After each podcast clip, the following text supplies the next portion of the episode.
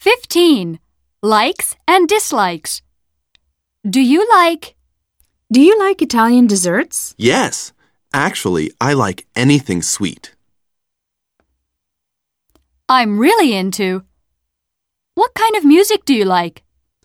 These days, I'm really into jazz and the blues. For some reason, I just don't like. What do you think of this album? For some reason, I just don't like it very much. Isn't this awful? Isn't this group just awful? Yeah, I can't believe we paid a $100 for these seats.